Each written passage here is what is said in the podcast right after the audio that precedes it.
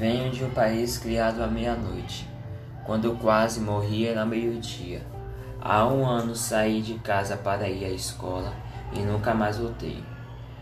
Levei um tiro de um dos homens do Talibã e mergulhei no inconsciente do Paquistão.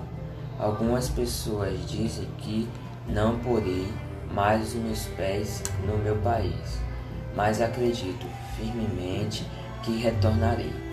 Ser arrancada de uma nação que se ama é algo que não se deseja a ninguém.